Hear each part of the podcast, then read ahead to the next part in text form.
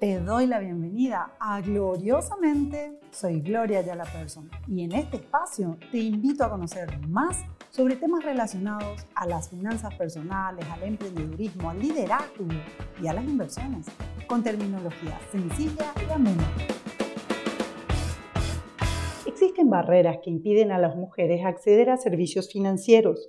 Dichos servicios, como el ahorro y el crédito, son ofertados sin distinción. Sin embargo, hay cuestiones estructurales que afectan al segmento femenino y que deben ser abordadas, pues en ellas se ocultan importantes oportunidades de negocios y de creación de riqueza.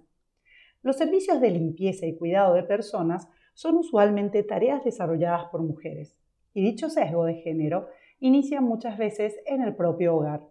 Generalmente, estas actividades se realizan de manera informal por lo que cuentan con bajas remuneraciones o ninguna, incluso llevan más horas de trabajo que el promedio laboral. Pero toda esta coyuntura lleva a que muchas mujeres no cuenten con certificados de ingresos y mucho menos aporte al seguro social. Las mujeres emprendedoras se encuentran principalmente en la informalidad, y no cuentan con activos a su nombre que puedan garantizar operaciones financieras e incluso suelen chocar con la desconfianza y prejuicio en las instituciones financieras. Esto se percibe en el indicador de cuentas bancarias habilitadas, donde la brecha entre hombres y mujeres supera el 10%.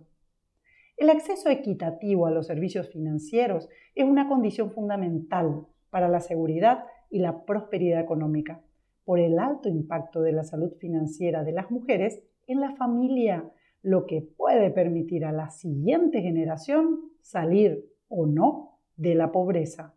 Usualmente es también lo que les condena a repetir el ciclo.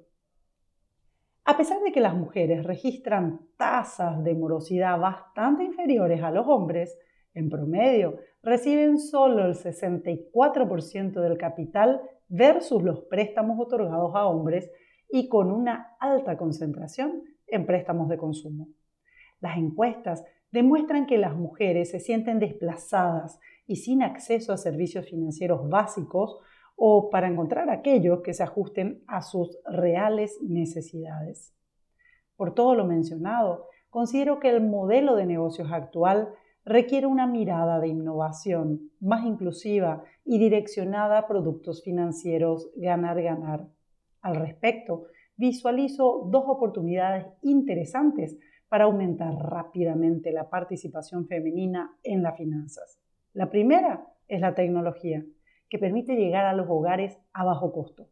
La segunda es intrínseca al propio sistema financiero, iniciando con una mirada a la estructura de los directorios de las entidades fiscalizadoras y de empresas financieras y bursátiles, en los cuales su participación en la toma de decisiones podría contribuir a hacer notar los interesantes espacios de negocios a desarrollar, pero en donde es obvia actualmente la escasa minoría de mujeres que participan en esos espacios. Sigamos hablando de dinero, que así aprendemos a manejarlo mejor.